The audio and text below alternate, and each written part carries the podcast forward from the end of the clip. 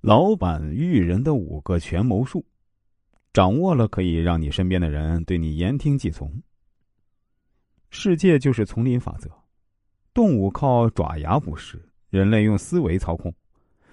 一层人能驾驭一层人，是因为他们知道了别人不知道的秘密，背后的秘密就是人性操控术。第一层，设计控制兽性的制度。人性有光辉的一面，也有阴暗的一面。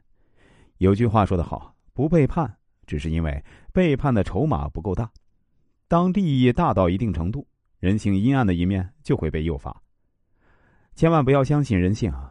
只有规则和制度才能让人性的阴暗无处发挥。据说盗墓一般都要有两个人才能胜任，比如一个人打洞，一个人呢下去取珠宝玉器，另一个人啊。在上面用绳子系上来，但一开始呢，经常发生拉绳人见财起意，抛弃下面同伙而走的事儿。于是呢，演变为盗墓团伙呢，多是父子居多，但也发生了儿子扔下墓里的亲爹的事儿。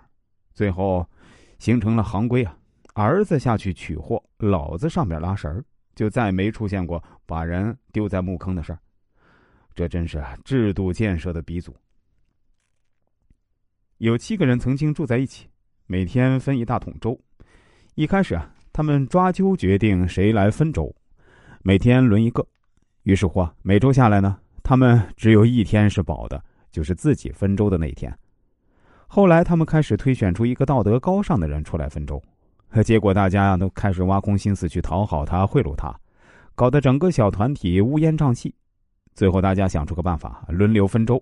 但分粥的人要等到其他人都挑完，拿剩下的最后一碗。为了不让自己吃到最少的，分粥的人尽量分的平均。大家快快乐乐、和和气气，日子越过越好。同样是七个人，不同的规则就会有不同的风气，这就来自对人性理解的程度。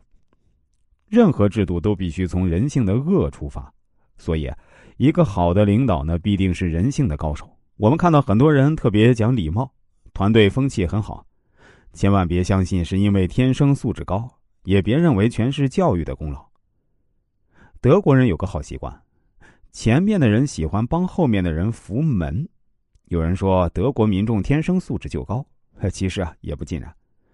真正的原因是联邦德国成立后啊，政府制定了一套规则，比如呢，德国有法律规定。关门时不小心把人撞了，你得赔偿，还得帮人医治。这些规定呢都很具体，操作性很强。还有遵守交通规则、按秩序排队等等。随着时间的推移，这些良好的行为就变成了习惯，这个社会就变得文明起来。设计制度要从不相信人性的角度去设计，你的制度才是成功的。很多领导拿下属没办法，究其原因就是太相信人性。心慈手软，做老板手段一旦仁慈，就是拿刀给人捅自己。带团队好的制度能让坏人成为好人，不好的制度会让好人变坏人。好的制度肯定是信任和监督同时存在的。